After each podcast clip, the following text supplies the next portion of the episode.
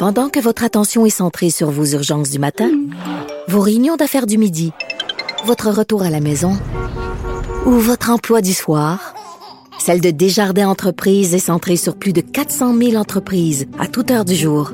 Grâce à notre connaissance des secteurs d'activité et à notre accompagnement spécialisé, nous aidons les entrepreneurs à relever chaque défi pour qu'ils puissent rester centrés sur ce qui compte, le développement de leur entreprise.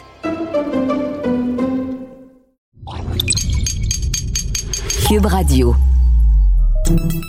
Salut, c'est Charles Dran avec l'équipe dans 5 minutes. On s'intéresse aux sciences, à l'histoire et à l'actualité. Aujourd'hui, on parle de biomimétisme, l'art d'imiter la nature, les ailerons inspirés des requins ou des oiseaux de proie au bout des ailes de nos avions, le velcro inspiré de la fleur de bardane, hein, les pépiques. Les exemples du biomimétisme sont nombreux et c'est ce qui fait qu'on s'en inspire toujours plus de la nature.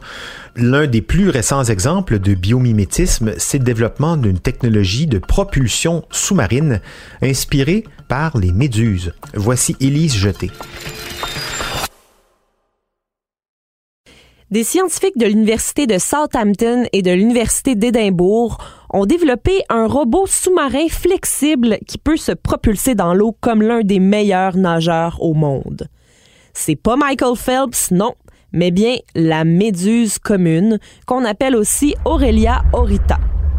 Dans le magazine Science Robotics, on peut lire que le nouveau robot sous-marin est capable de nager aussi vite et aussi efficacement que les calmars et les méduses, et c'est un peu normal parce qu'on s'est directement inspiré de leur comportement pour fabriquer le robot.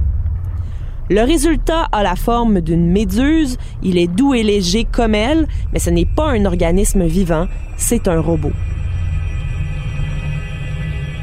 Le co-auteur de l'article scientifique, le docteur Francesco Giorgio Cerci, est conférencier et chancelier de la School of Engineering de l'Université d'Édimbourg. Pour lui, la fascination pour les organismes tels que les méduses et les poulpes a énormément augmenté parce qu'ils sont vraiment uniques. Ils n'ont pas de structure squelettique et ça ne les empêche pas de réaliser des exploits exceptionnels de natation. En biologie, on mesure l'efficacité des animaux par leur vitesse de déplacement. Le temps, c'est de l'argent, même dans le monde animalier, et en ce sens, la méduse est l'animal le plus efficace dans la nature. Elle bat facilement les poissons osseux, les animaux qui courent et ceux qui volent. Le nouveau robot développé à l'Université de Southampton est le premier submersible qui démontre les avantages de la résonance pour la propulsion sous-marine. En robotique, la résonance, c'est le terme qu'on utilise pour parler de grandes vibrations qui surviennent quand on applique une force à une fréquence idéale. Ça permet au robot d'utiliser très peu d'énergie, mais de générer de gros jets d'eau pour se pousser vers l'avant. C'est l'équivalent de pousser un enfant sur une balançoire. On donne des poussées avec une fréquence idéale et la balançoire bouge toujours sans qu'on doive fournir une énergie surhumaine. Ici, on a une membrane en caoutchouc qui contient huit nervures flexibles imprimées en 3D.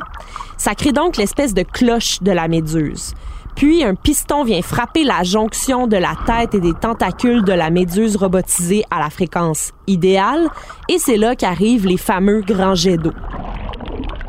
Les derniers tests montrent que le nouveau robot Méduse est 10 à 50 fois plus efficace que les petits véhicules sous-marins typiques propulsés par des hélices. En plus, comme il est doux et flexible, il va pouvoir fonctionner à proximité d'environnements sensibles comme des récifs de corail ou des sites archéologiques. Le co-auteur de l'article scientifique Thierry Bujard est étudiant à la maîtrise en architecture navale à l'Université de Southampton et c'est lui qui a conçu et construit le robot en quelques mois seulement. Il explique que les tentatives précédentes de propulser des robots sous-marins avec des systèmes de jet, ça impliquait de pousser de l'eau à travers un tube rigide. Mais son équipe et lui voulaient aller plus loin que ça en donnant de l'élasticité et de la résonance, donc les deux caractéristiques fondamentales de la véritable méduse.